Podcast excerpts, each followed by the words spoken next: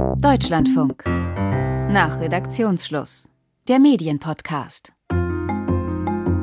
Wenn ich morgens aufstehe und durch den Stall gehe oder über meinen Hof gehe, dann ist das natürlich eine andere Lebenswirklichkeit und eine andere Wahrnehmung, als wenn Sie morgens aufstehen und dann an vielen parkenden Autos vorbeilaufen. Das ist Jan Wresmann.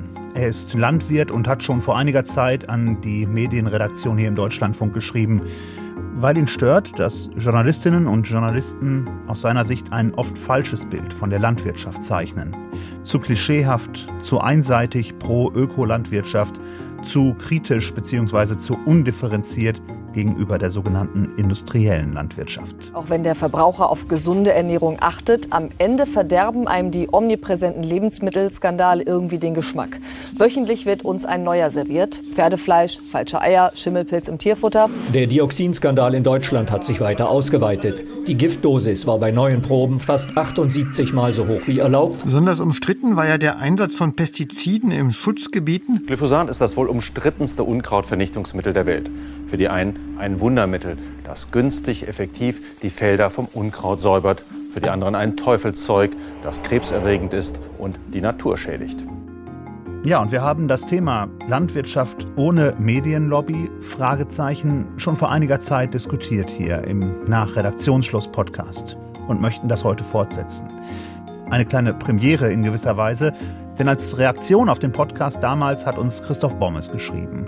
Er hat als Agraringenieur viel mit dem Thema zu tun, kann einiges von der Kritik nachvollziehen, hat sich aber auch über Lösungen Gedanken gemacht.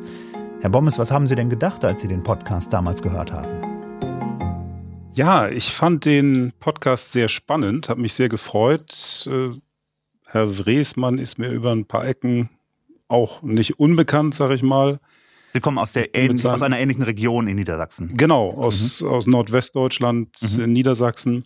Und im Nachgang habe ich mir den Podcast dann auch nochmal runtergeladen und nochmal durchgehört, weil so einige Punkte waren, wo ich selber nochmal nachhaken wollte, um das einordnen zu können. Und entsprechend das Fazit war dann, also ein sehr guter Podcast. Aber, jetzt kommt das Aber, das mhm. berühmte mhm. Aber, äh, die Gelegenheit und auch die Bemühungen, ich sage jetzt mal der drei Akteure, Fachjournalistin, mhm. einmal der betroffene Praktiker oder der anregende Praktiker und eben die Moderation. Die Gelegenheit schien mir so ein bisschen verpasst zu sein, die Ursachen näher zu vertiefen. Also über die Symptome, über die Probleme, denke ich, sind sich alle im Klaren. Und auch mir geht es heute nicht um eine Apologie der modernen Landwirtschaft. Nur oft taucht eben in dem Gespräch die Frage nach Verursachern und Veränderungen auf. Wo setzt man an, um tatsächlich Landwirte, ich nenne es jetzt mal, zu ermächtigen, dass sich die Bemühungen, die Herr Wresmann da ja auch deutlich schildert und auch nachweislicher erbringt, dass die fruchten. Mhm. Warum strampelt sich da jemand ab und kriegt letzten Endes als Branchenvertreter immer nur haue. Wir reden ja zunächst mal so. auch über das mediale Bild. Das ist ja ganz elementar genau. dafür, wie auch die Landwirtschaft, wie Landwirte wahrgenommen werden. Und Sie haben eben bei dem Podcast von einer fatalen Chance gesprochen. Das heißt, weil das Bild immer noch dasselbe ist oder weil, weil keine Lösungen aufgezeigt wurden? Was hat Ihnen gefehlt? Problematik sehe ich darin, dass eben, ich nehme es jetzt mal an zwei Sachen, einmal Artensterben und Nitrat im Grundwasser.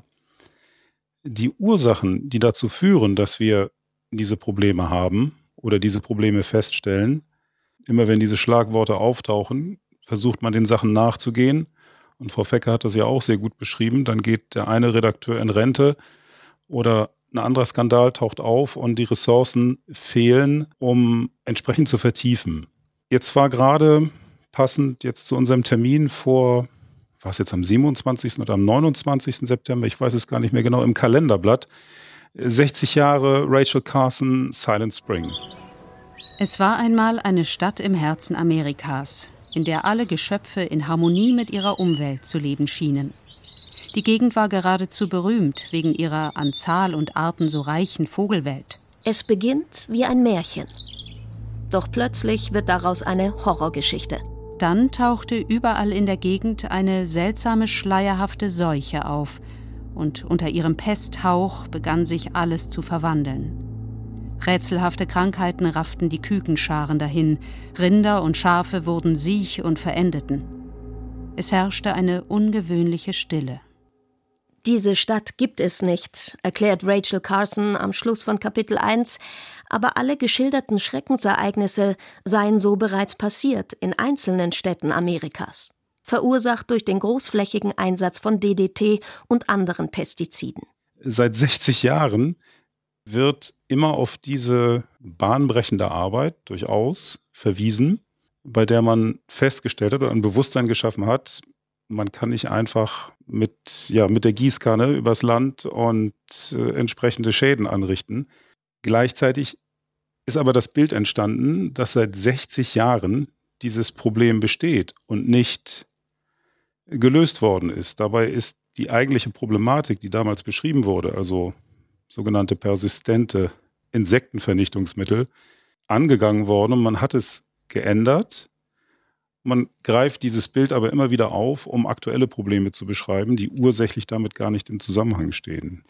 Herr Bommes, Sie haben jetzt schon Frau Fecke genannt. Britta Fecke, Kollegin aus der Redaktion Umwelt und Verbraucher und studierte Biologin. Sie ist auch mit in der Runde. Sie war auch in der Runde mit dabei, als wir mit Jan Wresmann gesprochen haben. Britta, deswegen jetzt mal die Frage an dich.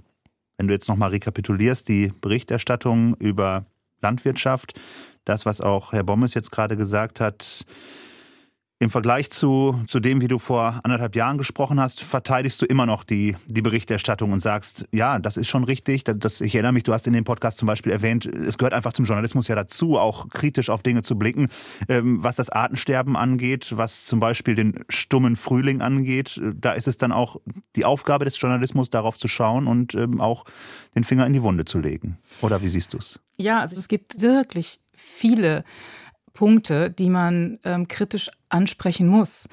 Und das trifft dann halt auch meistens die konventionelle Landwirtschaft. Ähm, Deswegen, ja, ich äh, finde es auch schade, wenn man nicht so sehr in die Tiefe geht. Wobei es gibt ja durchaus Formate, um jetzt mal den eigenen Sender nicht zu nennen, sondern zum Beispiel auf Arte gibt es wirklich oft sehr äh, differenzierte Reportagen äh, über Weinanbau in Bordeaux, die Probleme da oder nicht und auch Vergleiche oder ähm, es gibt, es gibt sie schon, aber wie so oft, alles, was ein bisschen hochwertiger ist, äh, verschwindet entweder auf die letzten Seiten oder die, die späteren Seiten von den guten Tageszeitungen oder eben auch äh, in das etwas spätere Programm der öffentlich-rechtlichen. Also das ist ein Problem, sehe ich auch. Aber ähm, die industrielle oder konventionelle Landwirtschaft bringt einfach sehr, sehr viele Umweltprobleme mit sich, die halt in alle möglichen anderen Lebensbereiche mit reingehen, die uns alle sehr viel Geld kosten, auch die, die halt nicht diese Produkte essen, ähm, dass ich nicht anders kann, als das anzusprechen. Mhm. Auch als Biologin nicht anders und, kann. Und mit Blick auf, dieses, auf, den, auf den stummen Frühling, den, den Herr Bommes eben angesprochen hat, da, wenn ich ihn richtig verstanden habe, geht es Ihnen, Herr Bommes, ja darum, dass Sie sagen, da hat sich auch im Grunde so ein Bild verfestigt und das wird immer weiter fortgeführt, auch wenn sich vielleicht vieles in der, in der Landwirtschaft schon verändert hat auch und ähm, auf viele Belange auch Rücksicht genommen wird, was das äh, Insektensterben zum Beispiel angeht. Siehst du das auch so, Britta, dass es da vielleicht eine, manchmal auch ein, ein Festgefahrensein gibt in den, in den Medien, ein, ein Festgefahren in, in alten Klischees? Nee, also ähm, ich, ich finde generell ist es oft so, dass bei bestimmten Medien sehr schnell geschossen wird. Und äh, wenn man selber recherchiert, merkt man dann auch, ach guck mal, der schreibt das so und der auch und der auch naja, vielleicht hat auch nicht jeder Zeit, selber zu recherchieren. Also natürlich gibt es schnelle Schießen, aber ähm, ich sehe keinen Fortschritt. Ich muss es nicht stumm Frühling nennen. Ich kann es auch jetzt nicht nur als Biologin, sondern als ja, als, als Umweltfreundin oder als, als Vogelfreundin sagen. Ähm, ich schätze Kiebitze sehr.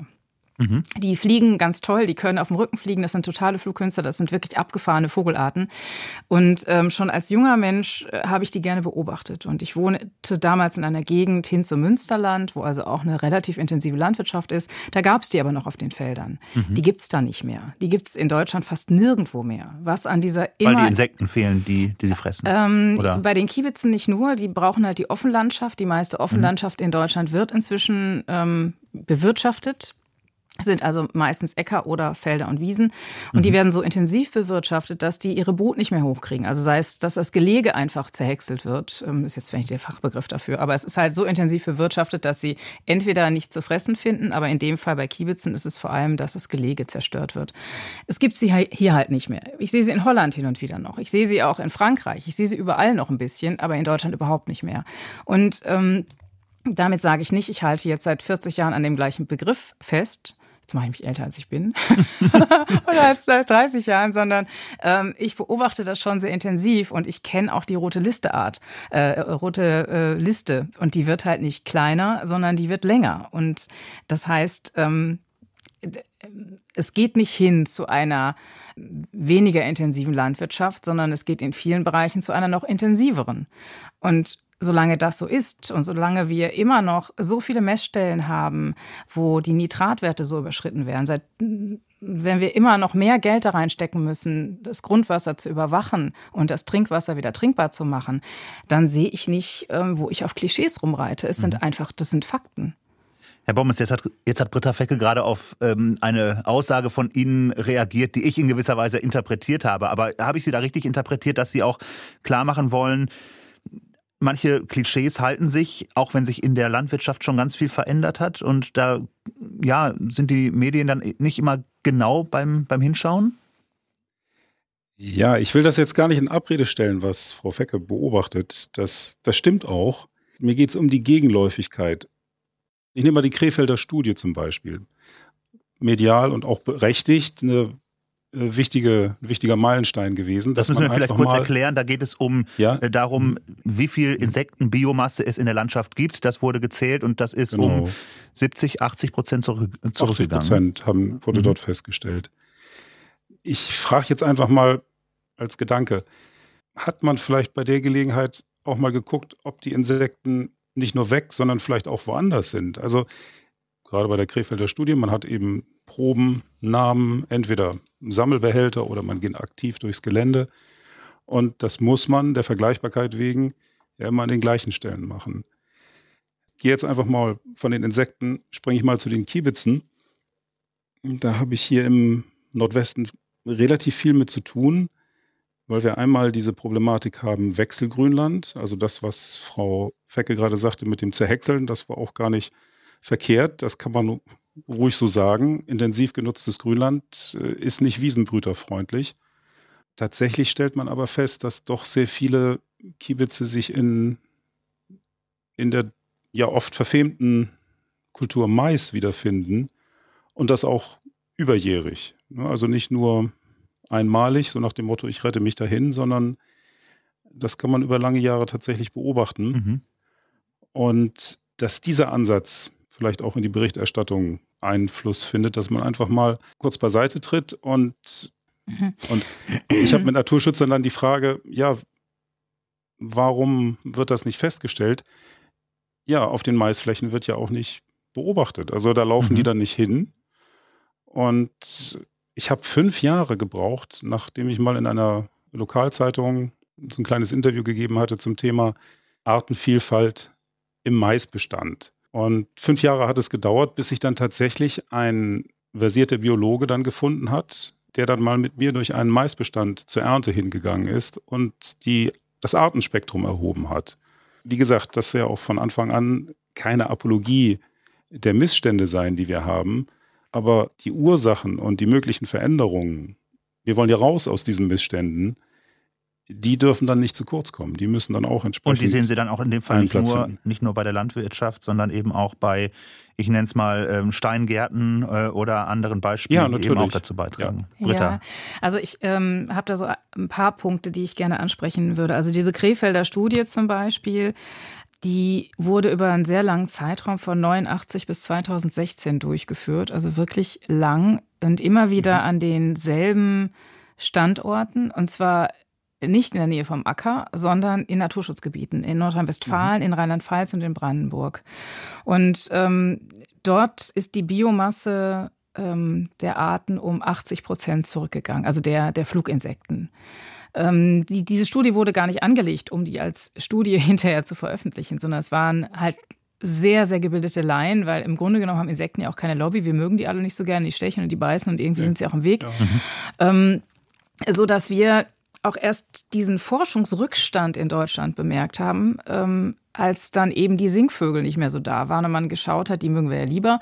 Der Mensch ist da ja sehr subjektiv. Äh, wo sind die? Warum singt da nichts? Ähm, und dann kam man erst eigentlich darauf, dass wir kaum noch Erhebungen haben und deswegen hat man lange behelfsmäßig auf diese Erhebung, möchte ich es mal nennen, zurückgegriffen, die aber dennoch einem gewissen Anspruch gerecht wird, nämlich ähm, immer wieder gleichmäßig beprobt und zwar nicht auf dem Acker, sondern im Naturschutzgebiet. So, und jetzt fragt man sich natürlich, Wieso sind im Naturschutzgebiet so wenige Viecher? Und das ist eben diese Problematik, ähm, wenn ich halt mit einem Nervengift auf Insekten losgehe, dann, dann bleibt das nicht nur auf dem Maisacker, das geht in die Gewässer, das geht über die Luft. Ähm, das heißt, es greift halt weit um sich. Und äh, insofern ist diese Krefelder Studie, die eben die Proben gezogen hat im Naturschutzgebiet, schon sehr, sehr bemerkenswert. Ähm, das ist ein Punkt, den, ja, den ich einfach mal hervorheben möchte. Und das andere ist, ähm, das war jetzt sehr subjektiv von mir zu sagen, ich habe im Münsterland äh, die, die Kiebisbestände beobachtet. Ähm, wir kriegen aber hier in diesem deutschlandweit sendenden Sender eben alle möglichen Studien auf den Tisch. Und ich habe hier äh, von der TU München die Studie, ich habe von der Uni Gießen die Studie, ich habe ähm, vom Helmholtz-Zentrum Erhebungen und auch das Umweltbundesamt schaut sehr genau drauf. Und ähm, gerade Niedersachsen, klar, intensive äh, Bewirtschaftung, sehr viel Massentierhaltung. Ähm, ich glaube, jeder, jeder dritte Grundwasserkörper oder jede dritte Grundwasserbeprobung ist weit über dem Grenzwert, äh, was die Nitratwerte anbelangt, immer noch. Wir haben jetzt gerade das Vertragsverletzungsverfahren mit der EU vom Hals. Die haben uns aber nach wie vor auf dem Kieker und das kann immer noch sehr, sehr teuer werden. Wir investieren wirklich sehr, sehr viel Geld, um diesen Dreck aus dem Grundwasser rauszukriegen. Also ähm, ich will damit nur sagen, das ist jetzt nicht nur mein, ich schaue mal hier, was in Köln los ist und ich gucke mal eben, was im Münsterland ist. Ich habe schon die Sachen hier von der ganzen Republik auf dem Tisch liegen. Und mhm. es freut mich zu hören, dass, in, dass es doch irgendwo eine Kiebitz-Population gibt, ähm, die scheinbar auch in der Nähe eines oder sogar im Maisacker es schafft. Aber die Regel ist das nicht. Ich würde es gerne wieder wirklich auf die Berichterstattung zurückführen. Und ich glaube, an dem Punkt wird klar, dass es da ein bisschen eine unterschiedliche Sichtweise gibt. Wahrscheinlich liegt das auch in der Natur der Sache. Herr Bommes, Sie haben eben tatsächlich einen anderen Blick und ja auch oft eine andere Lebenswirklichkeit wahrscheinlich ähm, als Menschen in den Redaktionsräumen. Aber Ihre These, Herr Bommes, ist ja, dass es nicht gelingt, die Anliegen von Natur- und Umweltschutz zum Beispiel in die Sprache der Landwirte zu übersetzen und dass da vielleicht auch die Medien scheitern. Vielleicht erklären Sie das nochmal. Was, was ist da das Problem? Was sehen Sie da als ja. Problem? Ach, ich glaube gar nicht, dass die Medien da scheitern. Ich denke, die Medien könnten da eine große Hilfe leisten, wenn man das vergegenwärtigen könnte, was nach welchen Kriterien ein Landwirt seinen Tages-, Monats- und Jahresablauf plant, also was ihn an Aufgaben erwartet. Es wird selten präzise gesagt, du musst jetzt in deinem Betriebsablauf das und das ändern, damit wir am Ende mehr Kiebitzbrutpaare in der Region haben. Mhm. Und das wäre eben ein, ein Thema, was man aufgreifen könnte. Ein konkretes Beispiel jetzt hier aus der Region. Wir haben, das ist ja hier in der Nähe von Bremen, da gibt es ein Naturschutzgebiet Blockland, in dem mit sehr konkreten Vorgaben fast alle Landwirte eigentlich am Naturschutz teilnehmen. So würde man sich das in den angrenzenden oder umgebenden Gemeinden auch wünschen. Da fehlen aber diese konkreten Vorgaben. Und dann wird das sehr diffus, ufert aus. Plötzlich stehen die Leute sich wieder gegenüber, anstatt dass sie miteinander arbeiten. Man redet übereinander, man arbeitet nicht miteinander. Das wäre vielleicht mal im Sinne durchaus kritisch, aber positiv ein Beispiel zu erläutern, wie aus einer auch anfänglich kritischen Situation eine, ein Miteinander entstehen kann. Wäre das was, Britta? Das auch beispielhaft sein ja, kann. Ja, äh, ähm, also zum einen um denke einfach ich, eine Lösung es, zu finden. Ja, ja. Ich, ähm, zum einen ähm, bin ich mir nicht sicher, ob das die Rolle der Medien ist. Also wenn es um Vorgaben geht und die Umsetzung, dann ist es, glaube ich, nicht der Job eines Journalisten, einem Landwirt zu erklären, ähm, wie er so ein Lärchenfenster einrichtet oder äh, wie so ein Blühstreifen auszusehen hat. Also das müsste kommuniziert werden zwischen den zuständigen Ministerien, Landes- und, und auch Bundesbehörden und den Landwirten. Ich weiß nicht, was da noch alles zwischengeschaltet ist. Aber und wenn das komisch formuliert ist, kann man ja noch Fachjournalisten bitten, das irgendwie zu übersetzen. Aber das wird äh, in der Tagesberichterstattung keinen Niederschlag finden. Und ich kann mir auch nicht vorstellen, dass die Landwirte dann den ganzen Deutschlandfunk hören in der Hoffnung, dass irgendwie das übersetzt. Also das ist, glaube ich, mhm. nicht der Job der Journalisten. Das andere ist, ähm, ich erinnere mich an ein sehr junges Beispiel, da geht es um ein Forschungsprojekt in, an der Ostsee.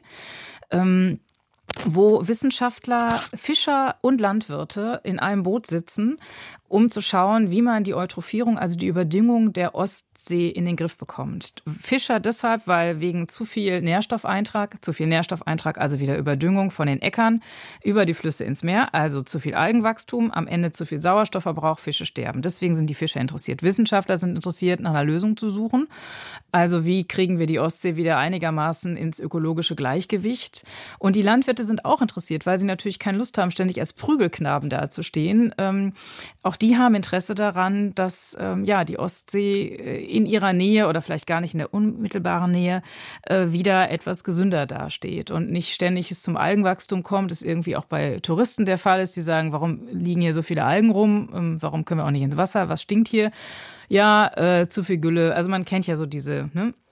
Also auch die Landwirte haben ein Interesse. Und es ist ein Forschungsprojekt, wo es darum geht, zum Beispiel gezielt Braunalgen in einer gewissen Zeit dort anzusiedeln, ähm, die die Nährstoffe aufnehmen. Und diese Braunalgen werden dann aktiv geerntet und sollen dann wieder auf den Acker als Dünger. Das ist ein, wie ich finde, sehr schönes Projekt, wo alle versuchen, in einem Boot zu sitzen oder an einem Strang zu ziehen. Und darüber berichten wir auch. Mhm. Das macht jetzt vielleicht nicht die Bildzeitung, aber wir machen es und auch relativ ausführlich. Also, wenn es gute Beispiele gibt, ich meine, wir berichten auch lieber über schöne Nachrichten als immer über Artensterben oder sonst irgendwas. Ne? Also, ich, ich bin begeistert. Und ähm, es hat zwar gedauert, Herr Bommes, bis wir auf Sie reagiert haben, aber ähm, wenn da Anregungen kommen, dann nehmen wir die gerne auf. Und ich äh, bin auch sehr interessiert an den Erkenntnissen des Biologen in dem Maisacker. Also wenn es da doch besser aussieht als all das, was ich gesehen habe an Studien, her damit. Also ich mache es gern. Herr Bommes. Ja, das, das wäre im Grunde auch der Ansatz, den ich jetzt, also mal ganz langfristig, also erstmal danke. Äh, das hat ja gar nicht lang gedauert, bis Sie reagiert haben. Es hat ja eher lang gedauert, bis ich mal endlich was geschrieben habe. Ich hatte vorher einfach versucht, ein bisschen auch was zu sortieren, damit ich dann auch was liefern kann und nicht nur sagen muss, ja, da habe ich mal gehört und der und der, der hat mal gesagt, sondern wirklich belastbare Sachen dann auch kommen können. Also, um das jetzt mit den Braunalgen kurz aufzugreifen.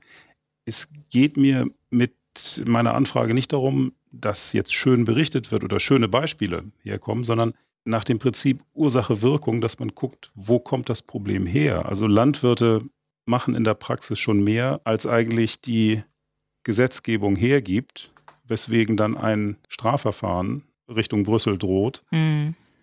Obwohl eigentlich die Möglichkeit bestünde, das mit, ja, ich sag's jetzt mal ganz hart, mit einem Federstrich das Problem zu lösen. Weil auf anderer Stelle irgendjemand auf die Bremse tritt. Und ja, genau ja, ja. da müsste man, man ansetzen. Mhm. Das sind nicht die Landwirte, die da auf die Bremse treten. Herr Bommes, einen Punkt fand ich sehr interessant, den Sie uns mit Blick auf die Berichterstattung über Landwirtschaft noch geschildert haben, nämlich dass es immer um die Landwirte geht und dass ganz viel genau. außen vor mhm. gelassen wird. Dass nämlich ganz viele Akteure eigentlich gar nicht so im Blick der Medien sind. Die Reaktion der Agrarlobby, der Ruf nach Hilfe vom Staat. Dennoch werden die Äcker größer und die Landschaft ärmer. Bekommen unsere Haupterwerbslandwirtinnen und Landwirte genug für die harte Arbeit auf dem Acker und im Stall? Als einer der Verursacher wurde die Landwirtschaft identifiziert. Pflanzenschutzmittel und hier natürlich vor allem Insektizide stehen in der Kritik. Das heißt auch, weniger Höfe halten mehr Tiere. Und ein Ende dieser Entwicklung ist nicht in Sicht. Ja, ich habe in den Tagen jetzt so ein bisschen überlegt, nach einem Bild gesucht. Wie kann man das beschreiben? Was, was tatsächlich passiert. Was, was sehen wir und was findet tatsächlich statt? Das ist natürlich sehr komplex, das haben wir auch gerade eben festgestellt, aber vielleicht hilft das Bild, das kommt so ein bisschen aus der Managementberatung, der Vergleich zwischen Kajak und Supertanker. Supertanker sind natürlich problematisch, ne, können schlecht manövrieren und wenn sie dann mal unvorhergesehenerweise auf ein Riff laufen oder ein Riff zu steuern, können sie auch nicht mehr schnell umdrehen und schieben auch eine ziemliche Bugwelle vor sich. Und wenn ich das jetzt mal zusammennehme, wir sehen die Landwirte, das sind so ganz viele kleine Kajaks, die von einer riesen Bugwelle vorne weggeschoben werden, die von so einem Supertanker kommt. Mhm. Und wenn wir mal Ross ja und Reiter erzählt, nennen, wer sind diese Supertanker? Ja, das, das ist eben dieser vor- und nachgelagerte Bereich in der Landwirtschaft, äh, der oft auch in einer Hand liegt. Oft sind das, welche, welche Bereiche sind das? Was ist das? Äh, das ist im Grunde zum Beispiel einmal, der Landwirt braucht ja Betriebsmittel, Dünger, Futtermittel, Saatgut. Mhm. Das wäre der, der Bereich der Agrarchemie zum Beispiel, genau. Mhm. Ja. Das bekommt er vom Landhandel und vieles, was er erzeugt, verkauft er auch wieder an den Landhandel. Der ist dann auch gleichzeitig sein Abnehmer. Er kauft was ein, er transformiert, er erzeugt, mhm. produziert etwas verkauft es wieder. Und er begegnet eigentlich immer den gleichen Leuten dabei. Wir reden also hier über Genossenschaften, zum Teil auch über Unternehmen, die zum Beispiel Saatgut herstellen. Im Fall von äh, Tierhaltung geht es dann auch um Molkereien oder Schlachthöfe. Die tauchen also die Hersteller, aus ich jetzt mal, auf in den Medien. Ja, also das, was die auch sicherlich Zwänge und Notwendigkeiten, die es da gibt, aber eben auch Fehlentwicklungen, die dadurch entstehen, dass eben Einheiten geschaffen werden, den, die auf die Belange der Erzeuger einfach auch im, im Kontrast zu dem Verbraucher, ne? also der mhm. Landwirt als Erzeuger, der Supertanker ist da immer im Nacken, der ihn in eine bestimmte Richtung schiebt und äh, aus der er auch nicht rauskommt. Mhm. Ich, ich würde gerne Britta Fecke mal fragen, ist das ein blinder Fleck? Ist dieser Supertanker vor- und nachgelagerte Bereich in der Landwirtschaft, ist das etwas, was zu wenig Beachtung findet?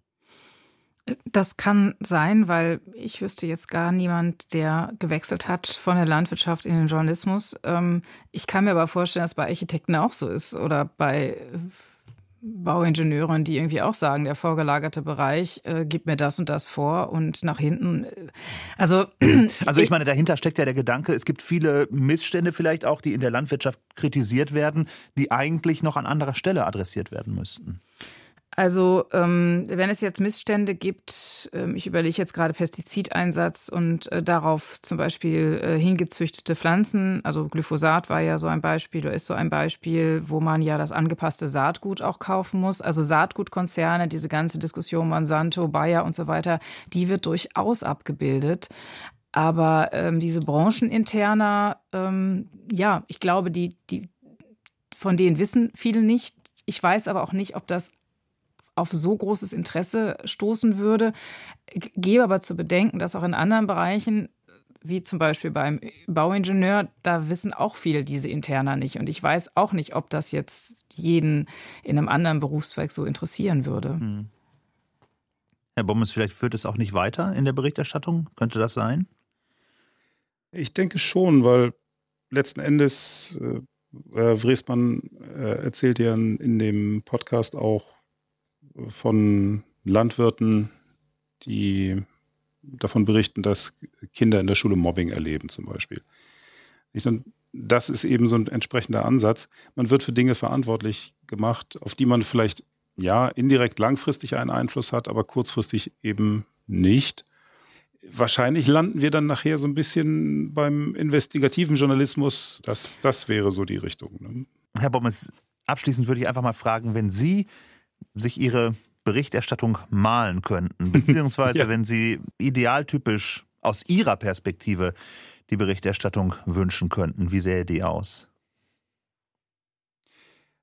Dann würde ich tatsächlich einfach dieses Konzept, äh, Prinzip der Nachhaltigkeit im Drei-Säulen-Modell, also soziale Aspekte, ökologische Aspekte, ökonomische Aspekte, äh, dass man versucht, anhand ja, will man das ein Pflichtenheft nennen oder einfach als Handwerkszeug, als Rüstzeug, die Aspekte zum Abarbeiten einer Problematik nimmt. Das müsste man jetzt auch wieder mit Leben füllen. Wenn ich jetzt mal das Beispiel Glyphosat oder Nitrat oder Artensterben nehme, was sind die Ursachen auf jeweils dieser, diesen drei Ebenen? Mhm. Ne? Welche ökonomischen Zwänge, vorgeblichen Zwänge, vielleicht ist es ja auch nur eine Ausrede, ökonomische Zwänge, sind die tatsächlich da? Also ökologisch, dann der Aspekt des Naturschutzes. Welche Folgen hat es? Was kann ich dagegen machen? ohne dass ich nachher meine Rechnung nicht mehr bezahlen kann und entsprechend der soziale Aspekt, wie kriege ich die Arbeit bewältigt, wie bleibe ich Mitglied der Gemeinschaft und wie vertrage ich mich mit meinem Nicht-Landwirt Nachbarn, äh, der meint, dass ich ihm den Vorgarten vergifte. Also diese Aspekte. Mhm. Ne? Und für Sie ist der, sind diese drei Säulen im Moment nicht ganz, ganz gleich stark. Ja, das, das ist natürlich eine Herausforderung. Mhm. Das ist jetzt auch, wie gesagt, ja. keine Kritik in dem, in dem Sinne, also wieso haben Sie das vergessen oder warum machen Sie da nicht was drüber? Das ist jetzt mehr so eine Vision. Sie sagten ja, mal nach Zahlen. Mehr ist es ja für mich nicht als Medienkonsument. Ich weiß ja auch, was für eine Arbeit hinter so einem Drei-Minuten-Bericht steht. Ja, das, das sind ja Stunden, Tage, Wochen, die man damit verbringt, um nachher zu versuchen, etwas auf den Punkt zu bringen und dann, ja, dann hört es nachher noch vielleicht nur 200 Leute oder so. Das ist ja die Problematik. Also insofern komme ich wieder auf steter Tropfen hüllt den Stein und vielleicht das einfach eben als Muster oder Pflichtenheft, nachdem man den einen Aspekt, den zweiten und den dritten Aspekt nach diesem Drei-Säulen-Modell mhm. Reinbringt, um dann auch eine gewisse Vertiefung dann zu schaffen. Und ein gewisses Verständnis dafür, dass einfach nur der, der Messwert an einer Stelle nicht dazu führen kann, dass der Landwirt in der Nachbarschaft plötzlich nicht mehr mit dem Güllefass äh, am Vorgarten vorbeifährt. Ne, das wieder ein bisschen salopp und verkürzt dargestellt natürlich. Mhm. Ich danke Ihnen, Herr Bommes. Britta, ich weiß nicht, willst du noch oder sonst lasse ich das so stehen? Ich würde das so stehen lassen. Ja. Nach Redaktionsschluss haben wir heute die Frage diskutiert, was hilft gegen Bauernklischees? Mit dem Deutschlandfunkhörer Christoph Bommes, der uns geschrieben hat, und mit Britta Fecke aus der DLF-Redaktion Umwelt und Verbraucher. In gewisser Weise die Fortsetzung unserer Debatte zur Berichterstattung über Landwirtschaft. Und wenn Sie unseren ersten Podcast zum Thema Berichten über Landwirtschaft hören wollen, die Folge 24 vom 26. Februar 2021 finden Sie in unserer DLF Audiothek App und überall dort, wo Sie normalerweise Ihre Podcasts hören. Und wenn Sie selbst Medienthemen hier besprechen möchten, dann können Sie uns gerne schreiben nach Redaktionsschluss at deutschlandfunk.de. Das ist unsere E-Mail-Adresse. Mein Name ist Sören Brinkmann und ich sage Tschüss.